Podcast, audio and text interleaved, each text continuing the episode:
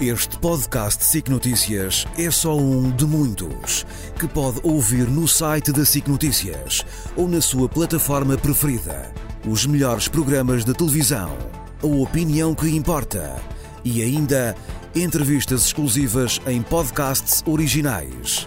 Onde e quando quiser, leve no bolso todas as conversas. Fique a par das últimas novidades em signoticias.pt barra podcast e nas nossas redes sociais.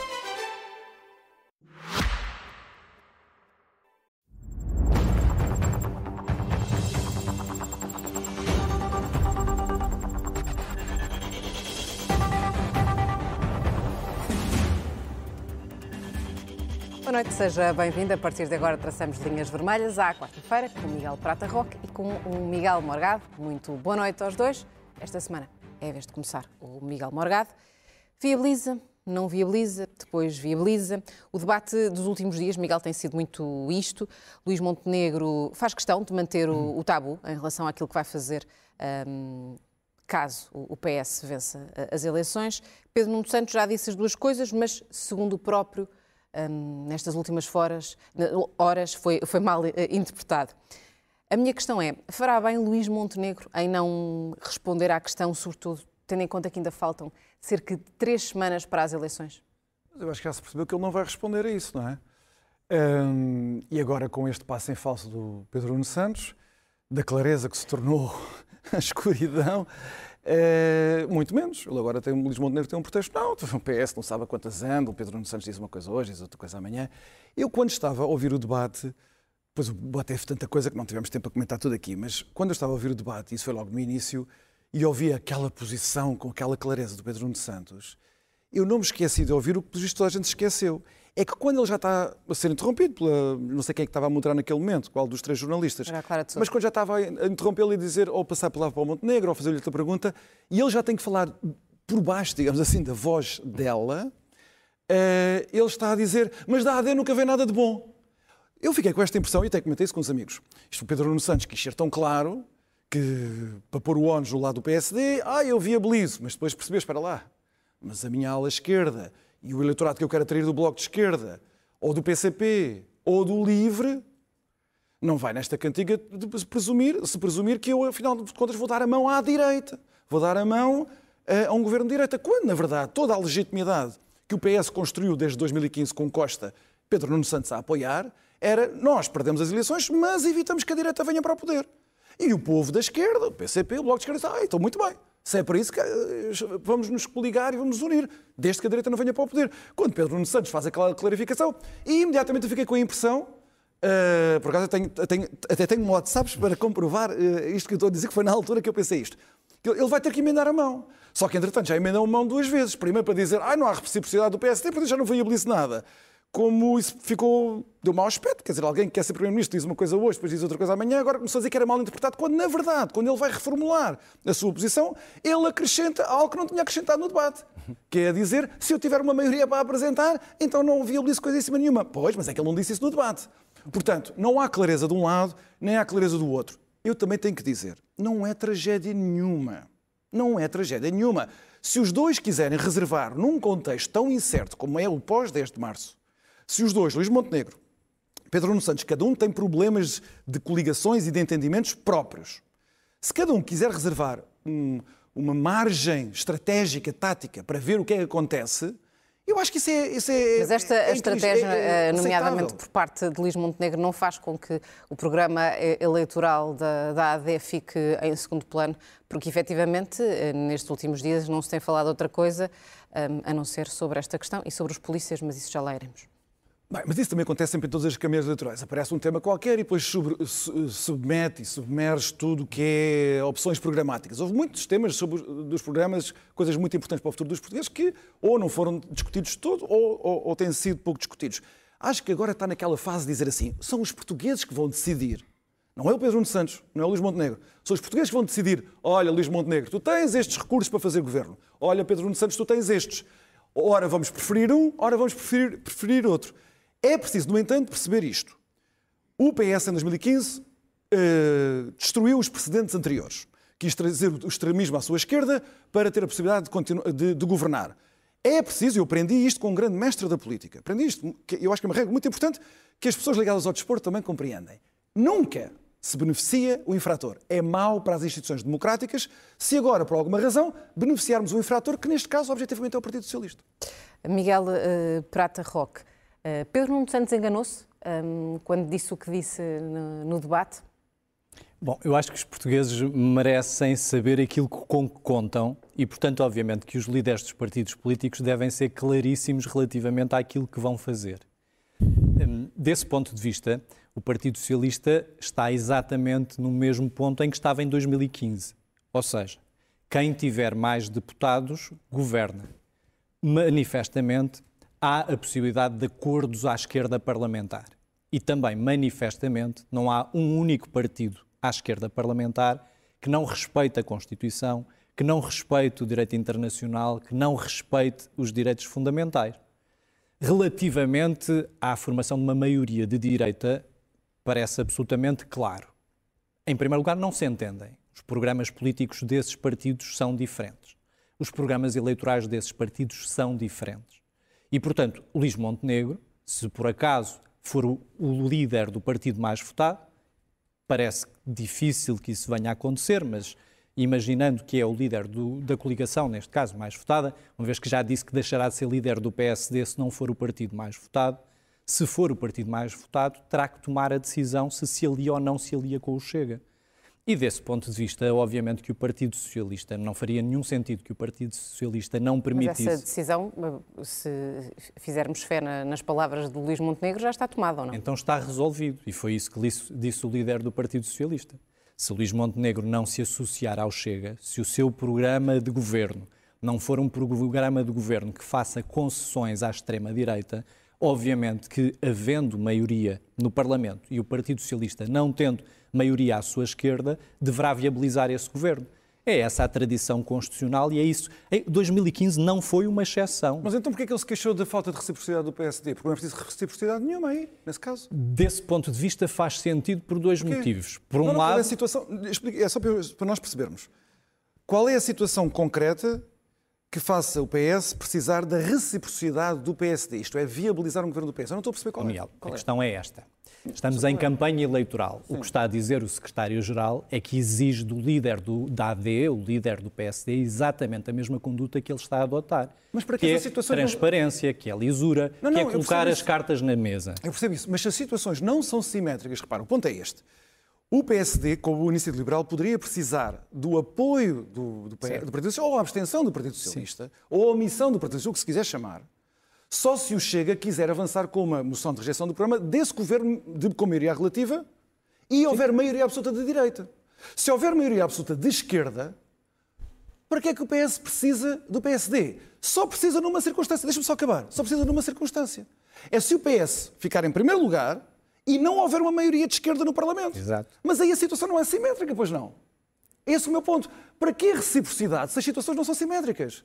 E eu acho que, com toda a franqueza, eu acho que foi isto que as pessoas no PS, à volta do Pedro Nuno Santos, perceberam. Eles apostaram na reciprocidade e agora perceberam que essa questão da reciprocidade é uma falsa questão e então tiveram que vir para esta, para esta coisa deselegante, quer dizer, ah, não, eu fui mal interpretado e quando vai a reformular acrescenta uma cláusula nas suas condições que, estava, que não, não estava presente Miguel, anteriormente. Só não pode haver reciprocidade nem simetricidade, porque obviamente o chega à extrema-direita não se compara com aquilo que acontece à esquerda, no Bloco de Esquerda e no Partido Comunista. Mas nós não estamos agora a falar em termos ideológicos Portanto, nem O que está a dizer o Partido Socialista é uma coisa muito clara. Se, a, se, todos os partidos à sua direita tiverem maioria no Parlamento, caberá a Luís Montenegro decidir como é que quer formar governo. Sim. Ou forma governo sozinho, e, portanto, o Partido Socialista não se oporá à formação desse governo, ou então forma governo com o programa do Chega. Por exemplo, hoje André Ventura já diz que não quer lugares no governo, ou que ele não tem que estar necessariamente no governo mas quer as suas políticas implementadas. Ah, eu acho que o André Ventura não quer estar no governo, porque eu acho que isso, o governo, ele acha que o governo não vai durar e, portanto, dá-lhe jeito ou estar fora do governo. É o que eu com acho. Certeza, com certeza. Acho. Se houver um governo de maioria São falsas questões, é o que eu estou a dizer. Eu também acho que são faltas questões. Deixem os portugueses ir votar. Eu só acho, eu aí concordo, deixa-me só terminar com isto. Porque eu de facto acho que andamos a colocar, acho que andamos a colocar de facto o carro à frente dos bois, porque, por exemplo, em 2022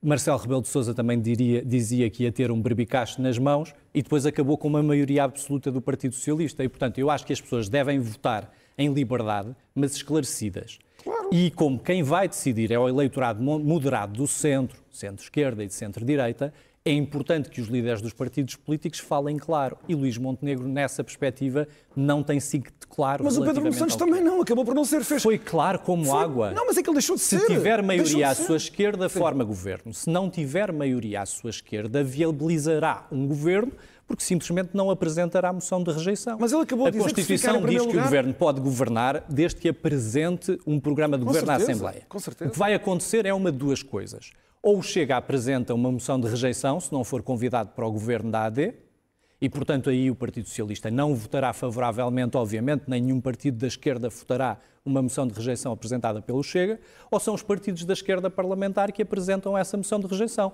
O Partido Socialista não votará favoravelmente essa moção de rejeição, o que mas significa que o Luís Montenegro primeiro, mas não tiver poderá esquerda, governar até outubro. O Pedro Nuno Santos diz que quer formar governo Luís e não quer viabilizar nenhum outro governo. Pronto, o que acontece, é, é, o que acontece vai ser isto, é que Luís Montenegro poderá governar até outubro.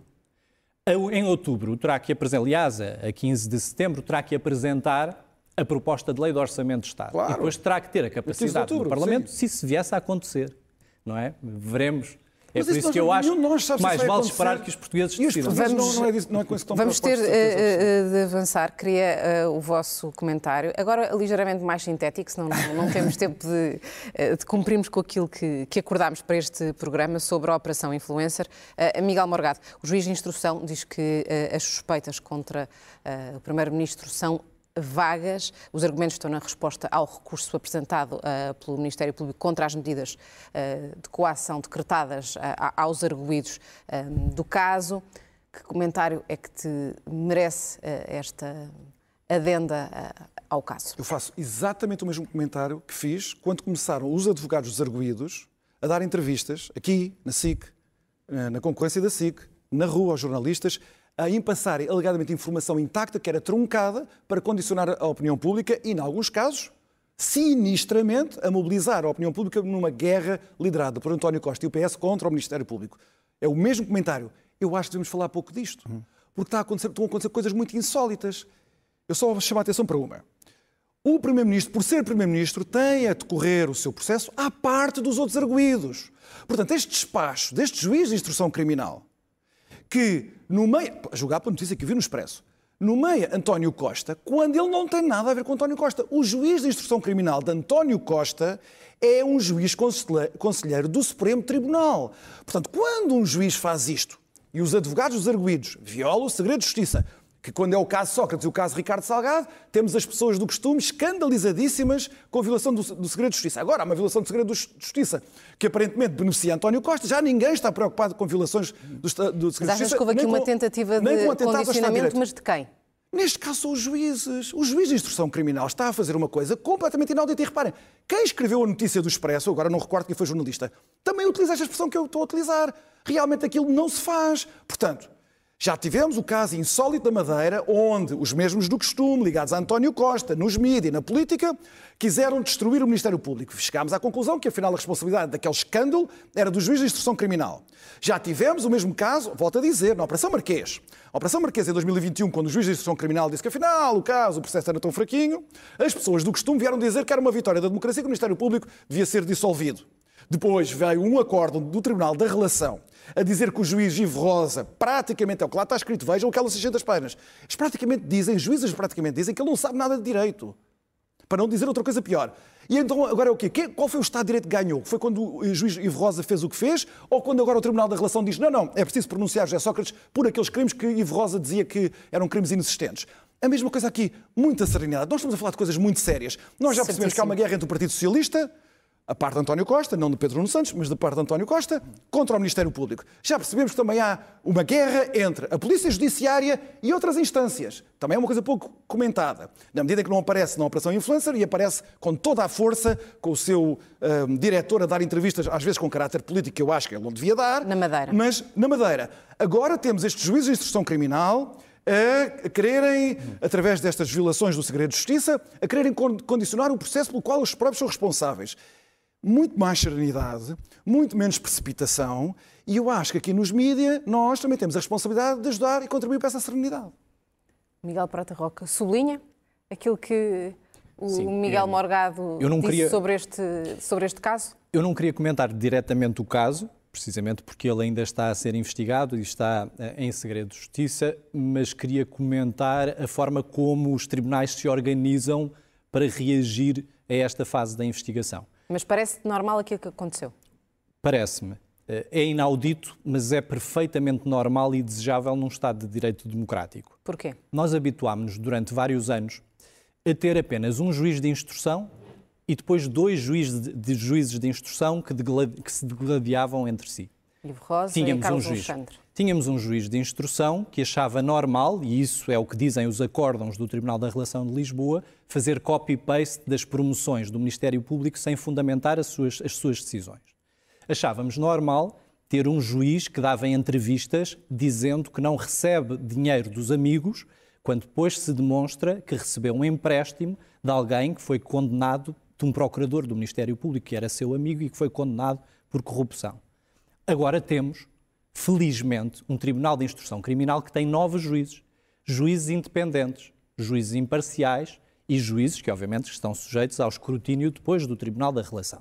E estamos a ficar agora muito espantados que os juízes cumpram a sua função, ou seja, que sufraguem, escrutinem a atuação do Ministério Público e às vezes lhes deem razão e outras vezes não lhes deem Mas razão. neste caso há o é inconveniente de António. Costa não estar, estar a ter um processo à parte Relativamente a. António Costa, eu relembro que este juiz de instrução não tem competência nem jurisdição para julgar António Costa. Quem tem competência para isso e jurisdição é o Supremo. Tribunal de Justiça. Então porquê que o e faz? nós estamos neste momento a quase 15 dias das eleições e o Ministério Público, junto do Supremo Tribunal de Justiça, ainda não disse água vai, ainda não prestou esclarecimentos sobre em que estado é que está essa fase de inquérito. Mas não Devo-te podemos ver, dizer eh, uma coisa. ver esta eh, notícia, eh, porque de facto houve uma violação do segredo de justiça, como uma tentativa de condicionamento, nem que seja da opinião pública, É o porque que não estamos em Isso é período certo, isso é eleitoral. o que acontece, isso de facto é o que acontece, isso é de facto o que acontece permanentemente neste teatro um bocadinho deprimente da justiça.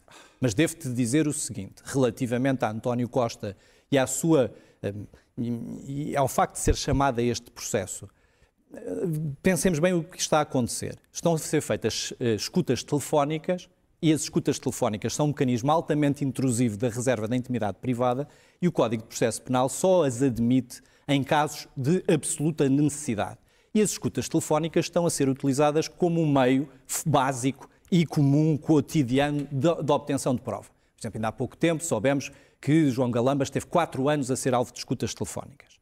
Se alguém, por exemplo, uma das câmara woman aqui da, da SIC, dissesse a uma amiga: Olha, eu já falei com o Miguel Prata Roque e ele vai dar uma nota fantástica ao teu filho. Obviamente que eu não posso ser responsável por crime de tráfico de influências, porque alguém tem uma conversa com um terceiro dizendo o primeiro, Miguel Prata Miguel, Roque fazer vai fazer isto ou aquilo outro. o. Foi o que aconteceu no processo. Mas estás a fazer uma interpretação Estou a fazer a o interpretação processo. porque o Ministério Público divulgou essa informação através dos órgãos de comunicação social. O o Ministério processo? Público não pode querer criar na opinião pública convicções que favoreçam condenação Claro. e depois não querer que esses temas não sejam discutidos no parte, espaço público. mas nem a outra parte. Se alguém diz, já falei com o gajo, Nós não vamos a- já falei nós com António Costa nada e António Costa concorda Miguel com Prata isto. Roque, o- o- isto o não é prova, como bem diz o juiz de instrução, nesse mesmo despacho, a propósito de sustentar a decisão que é alvo de recurso, como bem diz o juiz de instrução. Pronto. Isto não é um indício. Pronto, Isto é uma referência conversa- absolutamente vaga então aquela conversa toda da de, há responsabilidade político que é político, de um cidadão que justiça, deixou de ser mentira. primeiro-ministro. Era tudo mentira, era tudo uma farsa, como nós sabíamos que era uma farsa. Eh, O tempo da justiça e o tempo da política serem diferentes também era uma mentira, outra farsa. Pronto, querem discutir o processo, um processo que eu não conheço. Eu não vou discutir um processo que não conheço, mas eu quero aprender a lição que aconteceu entre o despacho do juiz Ivo Rosa em 2021 e o acordo no Tribunal da Relação de 2023. Não estamos a falar de um processo qualquer, estamos a falar do processo de José Há Sócrates. uma discordância jurídica sobre a contagem É uma do prazo de discordância avassaladora. Não é da prescrição. E aliás, acórdão. leia o acórdão. Peço imensa Então, desculpa, claro não é essa- não é essa a fonte de acórdão, divergência. Não é claro essa que li o de acórdão, fui colega de Tribunal Constitucional de uma das juízas desembargadoras, Pronto, que era ótimo, assessora do ótimo. Tribunal Constitucional. Respeito Então muito o trabalho acórdão das melhor. juízas desembargadoras, mas há discordâncias e divergências doutrinárias. A esse propósito, aliás, a maioria esmagadora da doutrina processual penalista sufraga o entendimento de Ivo Rosa e não sufraga o entendimento das juízas Então aí desembargadoras arrasamos da as relação. instituições todas. Se o Tribunal da Relação não serve como instância superior um Serve. Não, não, não, espera lá. Mas o direito é a- feito da discordância. Há Não, não, estamos a falar do direito, estamos a falar do juízes. Estado de Direito. Do Estado de Direito que tem uma estrutura institucional. E tu estás a pô-la em causa. Não, não, eu respeito o acórdão. Estou-te a dizer que a maioria, Então que a maioria dos académicos, dos estudiosos do direito lição. penal, Vamos discordam do entendimento vamos das juízas escrutinar, desembargadoras. Vamos escrutinar. E, é isso que é favor, uma democracia. E, por favor, não nos vamos juntar a esta guerra que é péssima para o Estado de Direito para tentar, em nome de interesses partidários, porque é isso que está em causa desde há muitos anos, Ó, Miguel, destruir o Ministério Público. O interesse partidário guerra- foi tirar António Costa, que tinha uma maioria absoluta do poder. Esse foi o interesse partidário. Ah, então agora tu estás a, fazer, a subscrever as teses de António Costa dos seus partidários. Mas é evidente. Pronto, é muito importante. Miguel Prata Então não foi acha Luís, não, que não foi Luís Montenegro que exigiu a demissão de António Costa, que concordou, Eu acho que achou que era isso que devia ser feito. Acho péssimo que fazes isso. Eu pensei que tivesse uma posição mais por dentro, mas tudo bem, é a tua. Estamos num país livre. Eu sou assim, temerário. Infelizmente chegámos ao fim do nosso tempo. Ah, tu não vais falar do Vanderlei? Vamos ter que deixar o assunto Ursula Do von der von der Leyen. Leyen para o próximo tempo. Fica eh, prometido, assumimos esse compromisso perante os nossos telespectadores. Miguel Morgado, Miguel Prata Roque, estamos de regresso na próxima quarta-feira. Obrigado aos dois. Linhas Vermelhas fica por aqui, mas eh, já a seguir, a Ana Patrícia Carvalho traz-lhe mais notícias. Boa noite.